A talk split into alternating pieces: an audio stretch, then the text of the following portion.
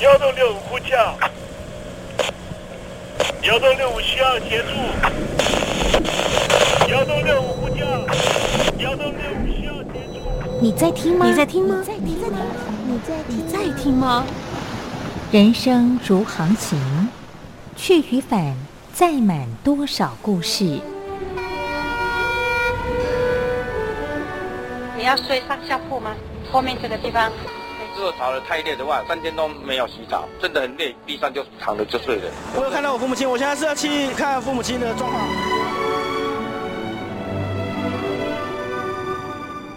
聆听故事湾，让每个故事找到属于自己的码头。我到了那儿以后，我们就往妈妈家去。我一到那边，就感觉我妈妈已经她能够活活下来都不容易，我知道。他没他没跟我讲，我也不敢问，好好苦。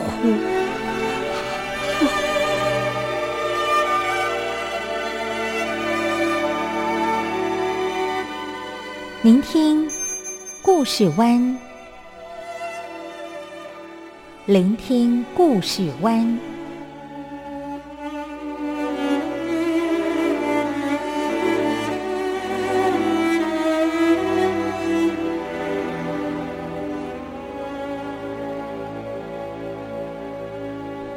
故事总有一个停泊的港湾。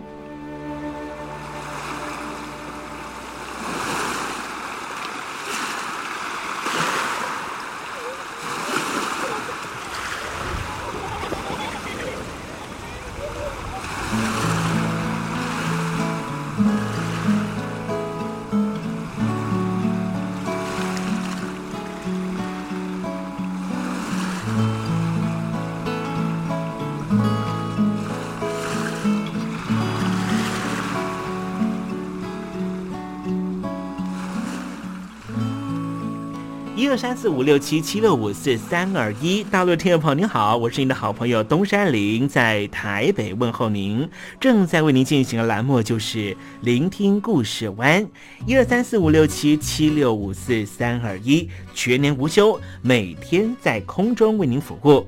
您在每天的凌晨三点十分，或是傍晚的六点十分，都可以在光华之声频道收听到这个栏目，聆听环宇趋势。不用太多解释，因为聪明的你心中自有诠释。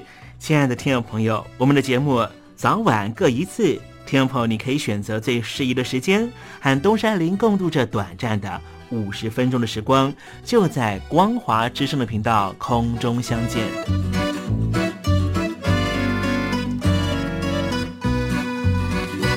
听众朋友，收听、聆听故事湾东山林的节目，到底能够听到什么样的内容呢？尤其啊，我们环宇全世界，焦点放到神州大陆啊，光是整个中国大陆呢，就有将近九千家不同的大大小小的电台了。我们的节目到底有什么不一样的地方呢？嗯，让东山林自吹自擂一下吧啊。宫中频道何其多，赵钱孙李挺能说。热点平地上直播，仔细听来差不多。直播室外领导多，你说他能怎么说？开场才说茶黑窝，碰上土狼不敢摸。主播低头翻翻稿，导播左右反复搓，想到孩子泪婆娑。好了好了，都别说，且听东山林怎么说。东山林不是红太狼，也不是那喜羊羊，亲亲海上一叶舟，才能自在自在说。客官呐、你拉把椅子随便坐，袒胸露背床上卧，怎么自在怎么做，就当这是自己家，自己家。睁大眼睛，show time！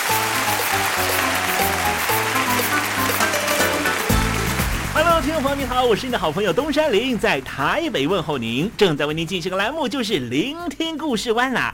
为什么节目的开场要这样的隆重呢？因为在凌晨三点钟的时候才进行我们的节目。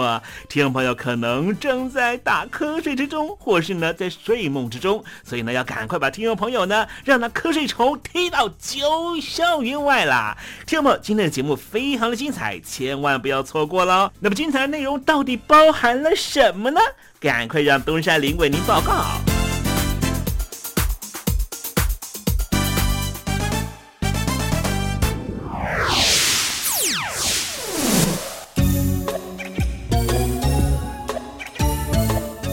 星期一，星期一，猴子穿新衣。党的力量有多大呢？我们最近看到马云的遭遇呢，应该都略知一二了哈。好像呢，在这个中国大陆呢这样的一个体系里面啊，无论呢你人在何方，你在世界任何的角落都没办法逃过中国共产党的控制啊。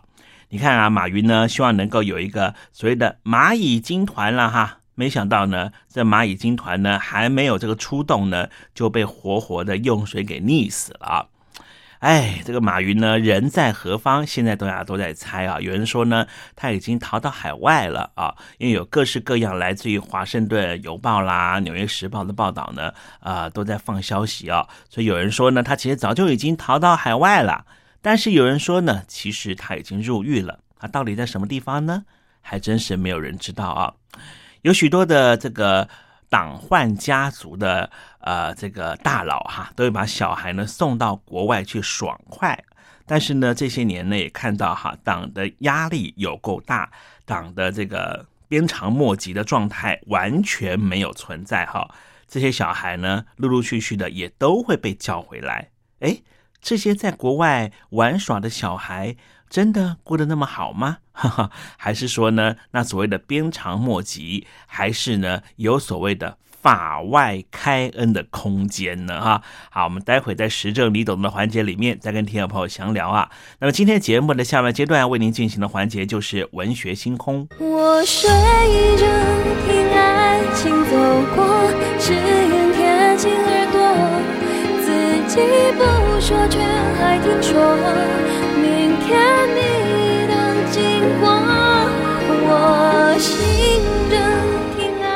爱情走过，心情很不好吧？我是张玉华，不管爱情走得多远，记得收听东山林的节目，心情一定可以快活不少。我睡着听爱情走过，只愿贴近耳朵。这里是光华之声。在台北发音。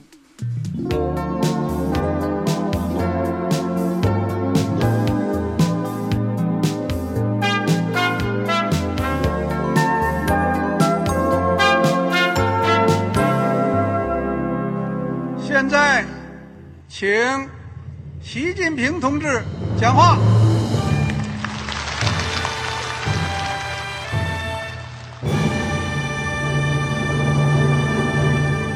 中国梦必须紧紧依靠人民来实现。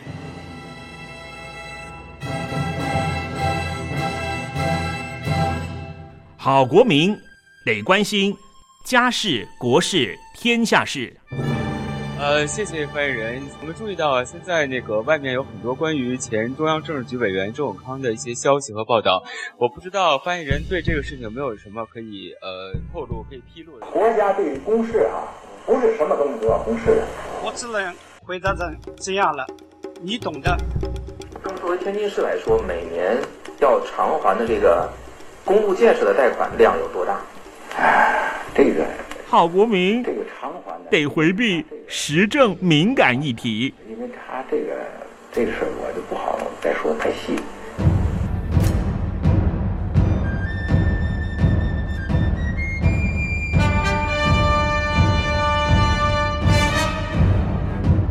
我们要坚持人民当家作主，坚持人民主体地位。任何官方不宜说太细，期望您体谅的话题，尽在实证，实证你懂的。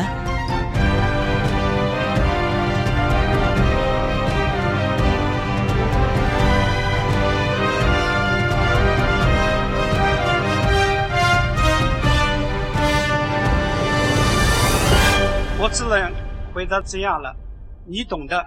那些官方无法为您说太细的事情，就让东山林为您详细的说明白。天婆早上好，晚上好，正在为您进行的栏目就是聆听故事湾。此刻为您进行的环节就是时政，你懂的，一同关心焦点话题。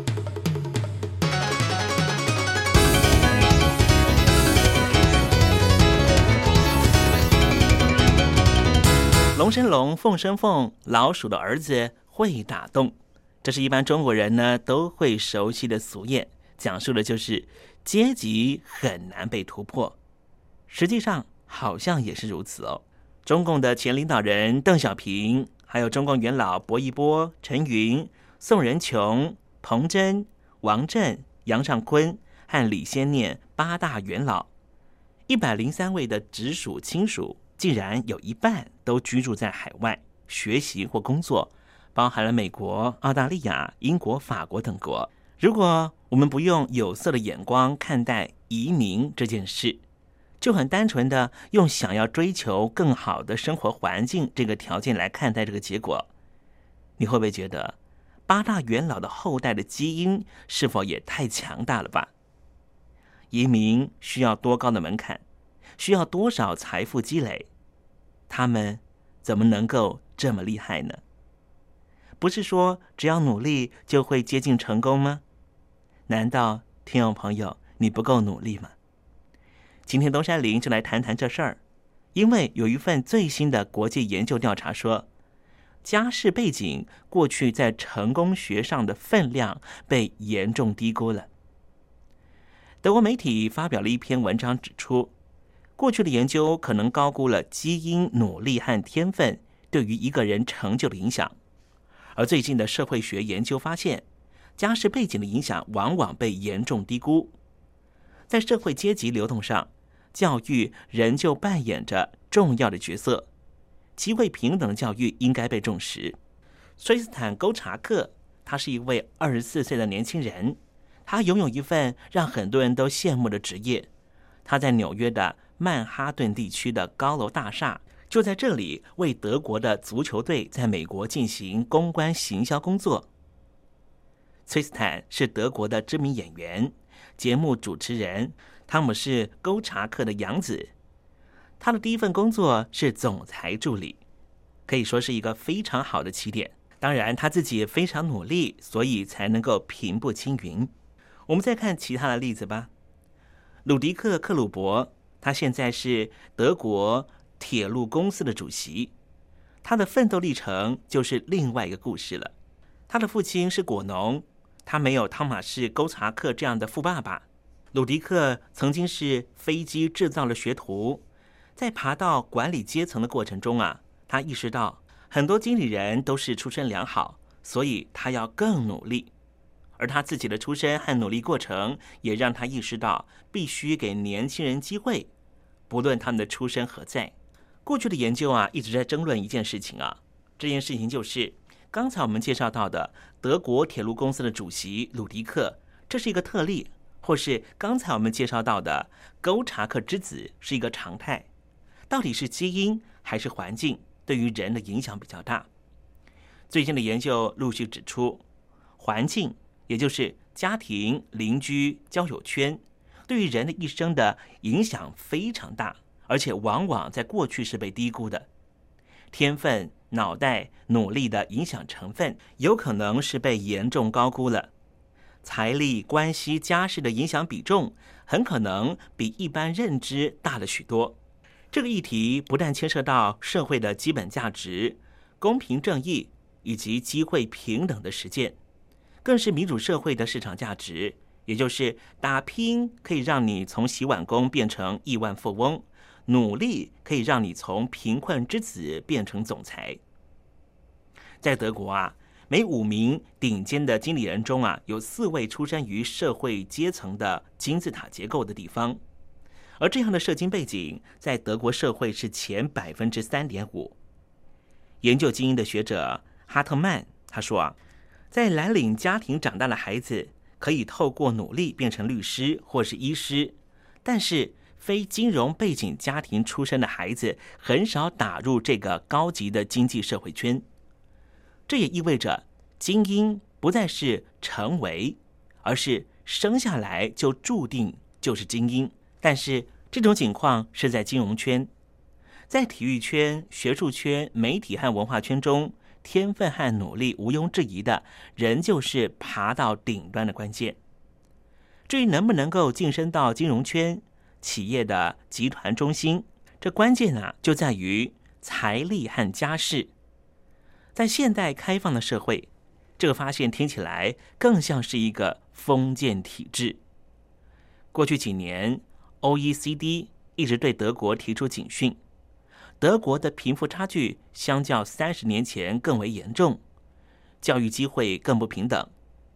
德国作为欧元区的强势国家，教育制度的表现，例如有多少比例的学童他的学历超过父母，德国甚至落在欧元区的平均值之下。另外一份研究也显示，没有高中毕业的父母，他们的下一代只有百分之二十九会完成高中学历，而父母如果有完成高中学历的话，他们的小孩完成高中学历的比例高达了百分之七十七。另外一份调查也得到类似的结果：工人家庭出生的儿童需要比别人更加努力，才有可能完成高中学历。心理学家斯坦表示，从社会底层出身的学童，尽管有较高的智商。比起同年龄层的家境好的学童，教师通常不会推荐出生地的学童进入高中。斯坦说，这牵涉到德国的平等受教权。他认为这种现象简直就是德国的丑闻。史坦认为，在经理人阶层中，出身比努力更为重要。他表示，如果是相反的情况，也许金融危机会少一些。谈到学术圈内部的情况，他认为在学术圈能力才是关键。最近很多研究都显示，受教权的平等确实可以促成阶级流动，但是大多是从下层流动到中层，至于往更上层之路，仍旧是充满了险阻。哈特曼就表示，精英阶层的父母仍旧送他们的孩子到公立学校，这意味着。正规教育仍旧重要。在瑞典，一项研究针对于两千位被领养的孩子，这项研究比对他们的生生父母和养父母的发展，结果发现，收养家庭的经济情况对这些孩子的影响大于他们从生生父母所遗传的影响。也就是说，就算不是亲生的，富有的父母仍旧教出富有的儿童。刚才我们讲到的研究是由美国、瑞典、爱尔兰的经济学家所组成的研究团队。他们认为，富裕的父母通常拥有较高的教育水平，会告诉孩子如何投资，可以让孩子更早就开始理财。此外，关系和人际网络也可能扮演重要角色。对于这些父母来说，这个研究结果意味着孟母三迁。绝对不是没有根据。美国哈佛大学有两位经济学家分析了美国五百万人的税务资料，他们发现，在富有社区长大的孩子以后的收入也会比较高，而且越早越好。至于原因，则可能有很多层面，例如在环境资源比较好的居住地方长大，通常学业成绩也比较好。单亲家庭比较少，对于教会或是社区团体有更多投入的话，对于未来的成就也比较高。在德国，选择学区避开问题学校，并不是一件新鲜事。有些父母甚至每个月花费超过一千欧元送孩子进入私立学校，这对孩子未来的发展有多大，目前还并不清楚。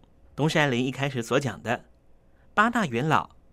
八大元老之一的宋仁琼的后代，在美国的生活情况到底是什么呢？我们先来谈谈宋仁琼的家庭状况。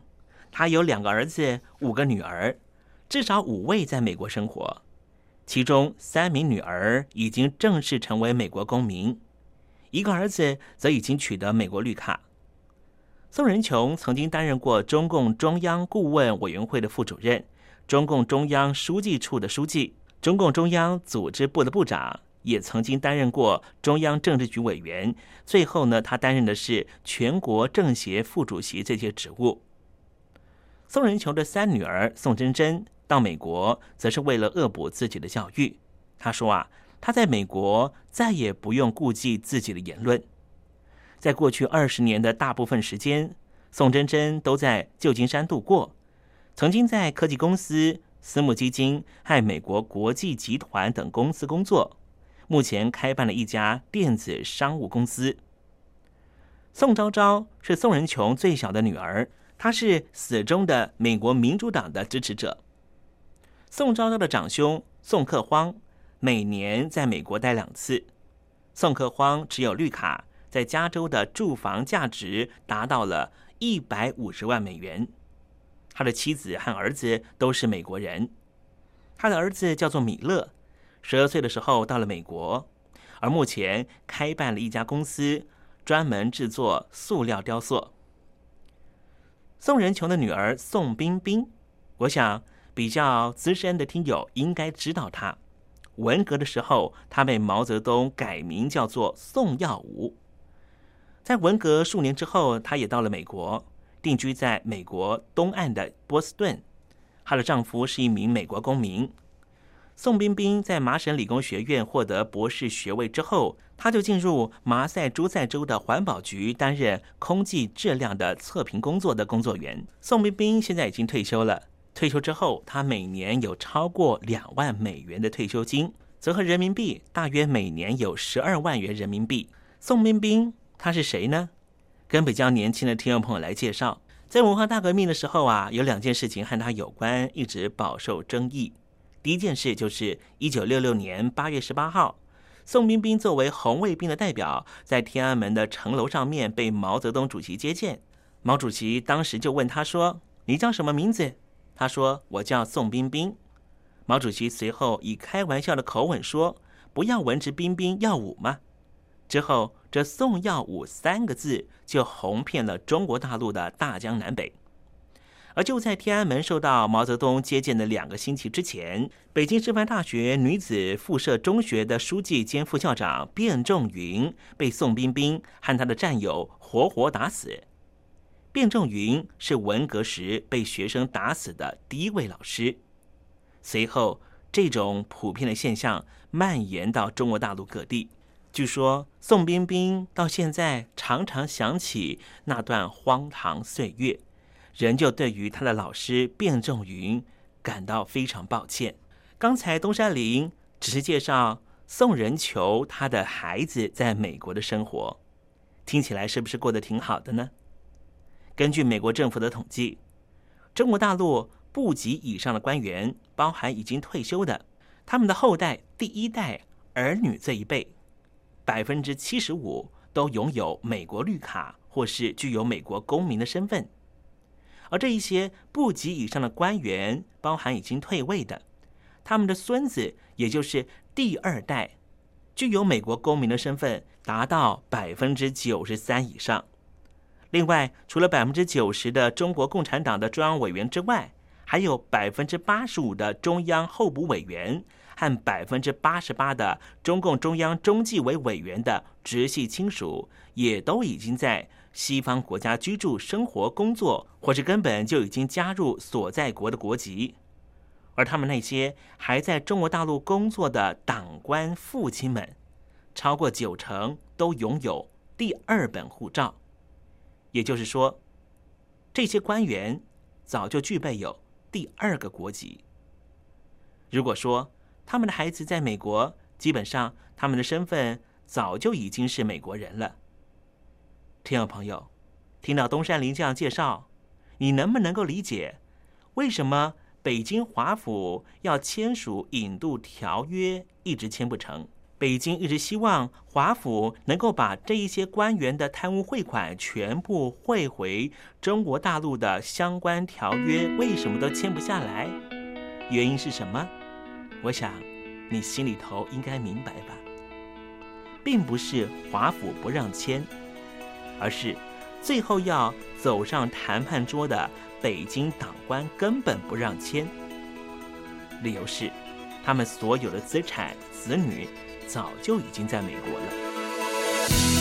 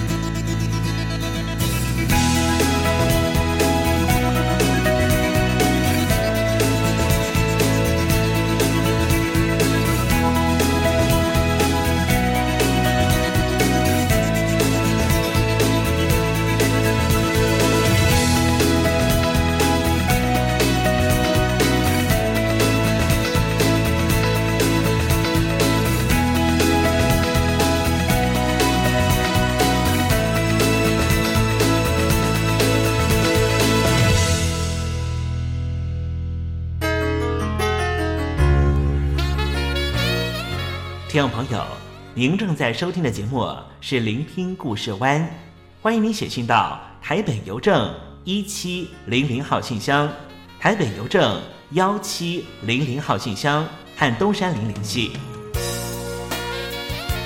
东山林就是东边的山里有只麒麟的东山林。东山林等候您的来信哦。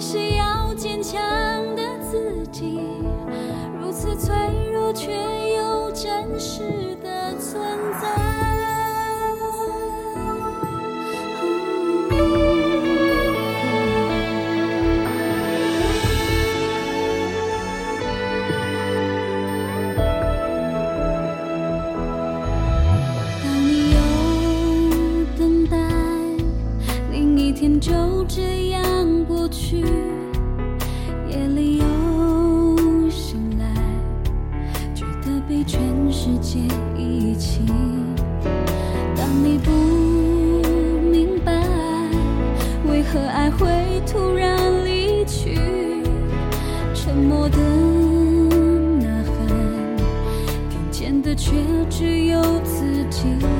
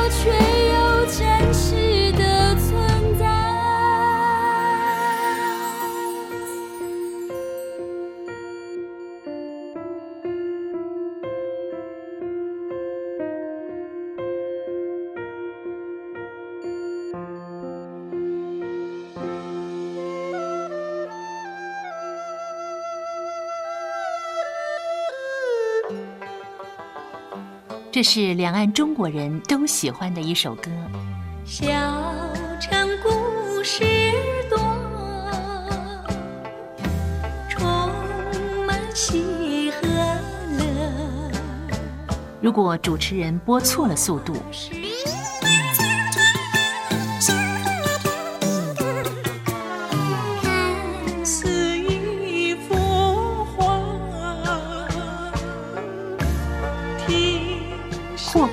或慢的走调歌曲，都不是听众喜欢的。人生境界真善美，这意义包括。两岸和谐关系也得循序渐进，快慢相宜。小城故事真不错，亲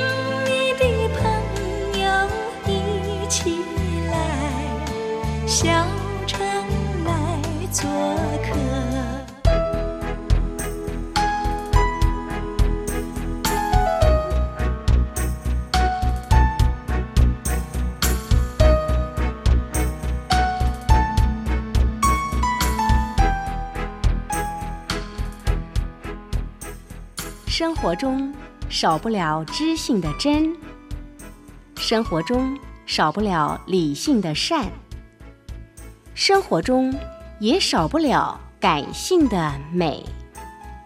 光华之声，永远陪伴您，生活在真善美的世界。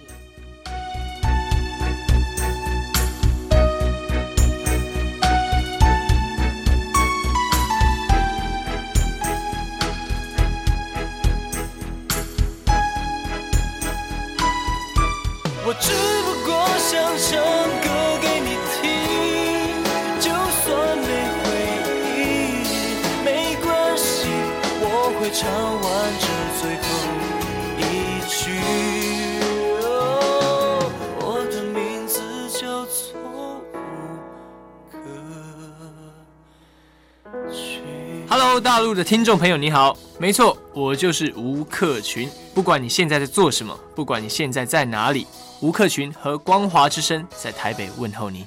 我只不过想唱歌给你听，用尽我全力，一首歌。这里是光华之声。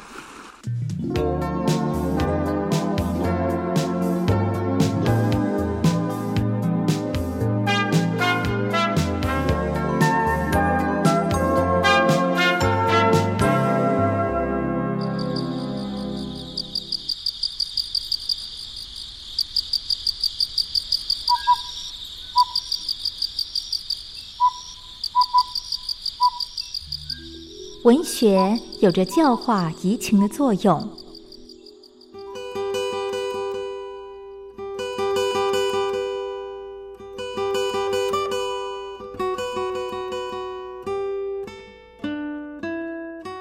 它开辟了你我的视野，转变我们的气质，陪伴我们度过生命中的每一段起伏跌宕。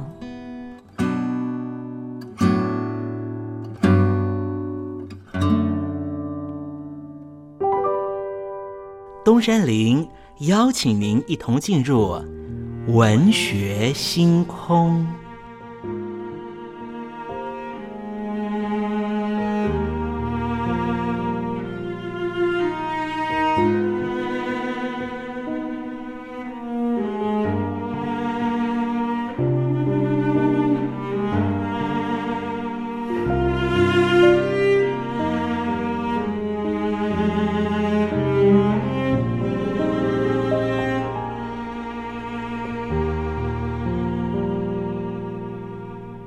文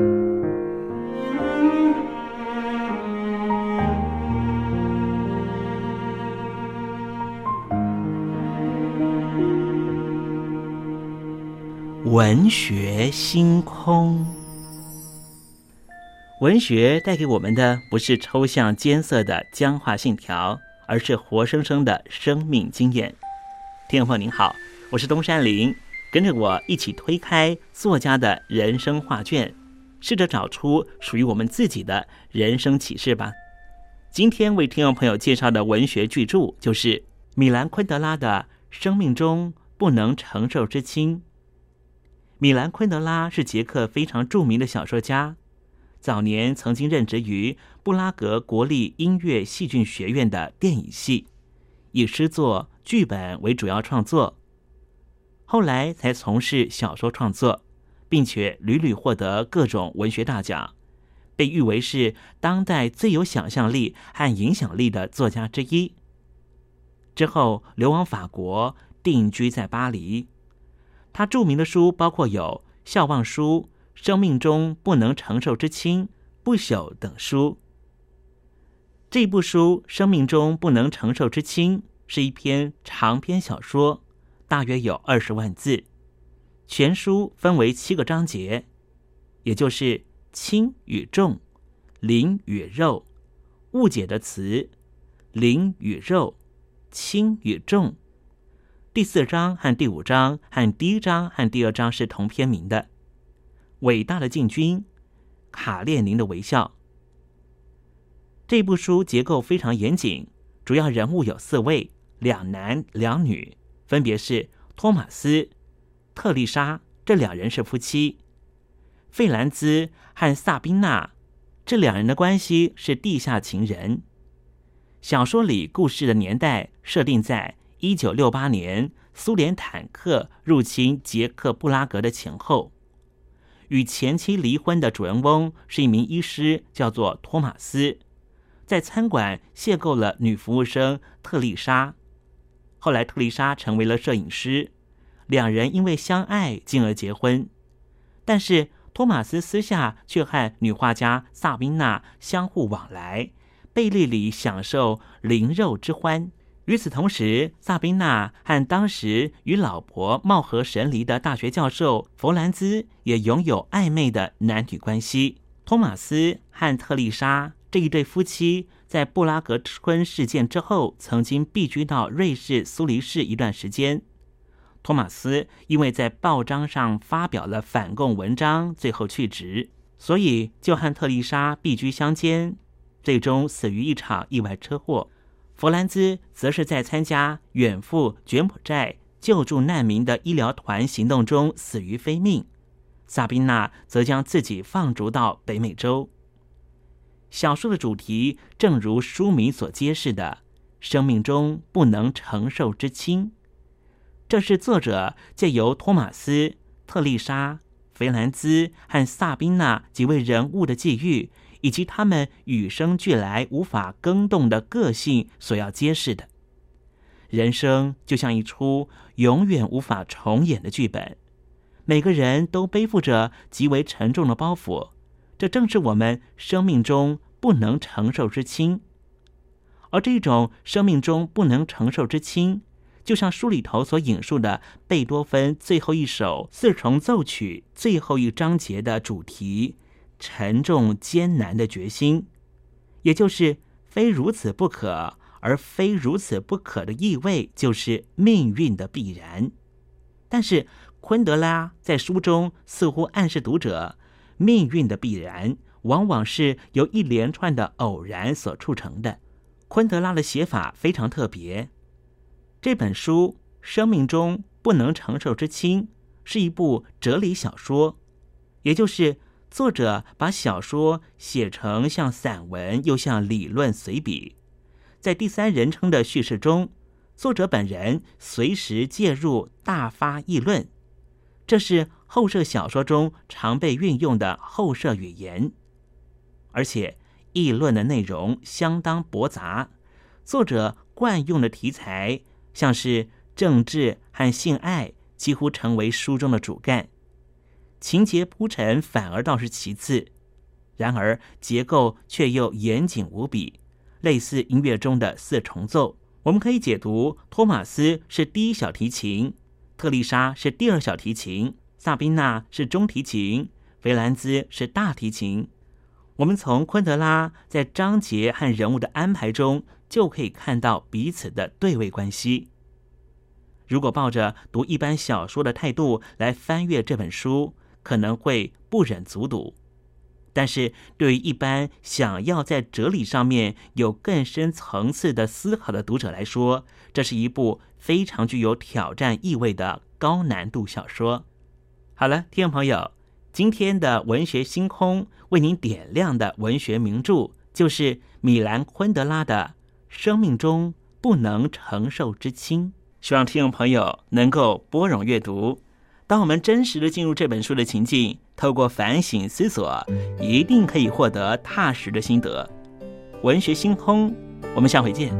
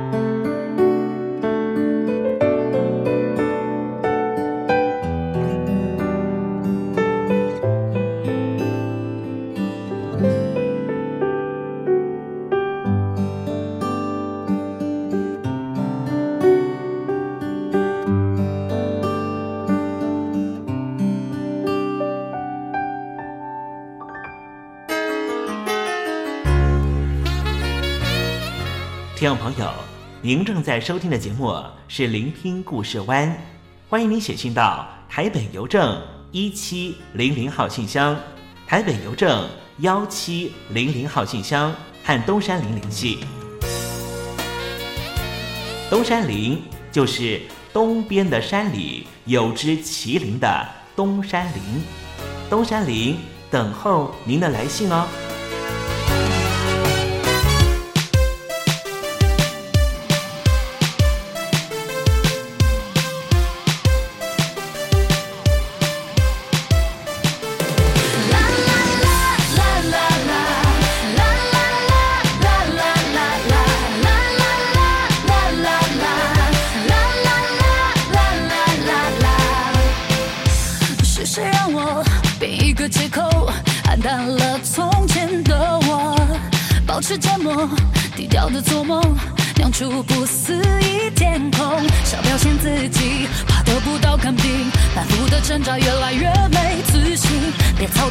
心反复的全不听有一件事再累也不放弃。如果你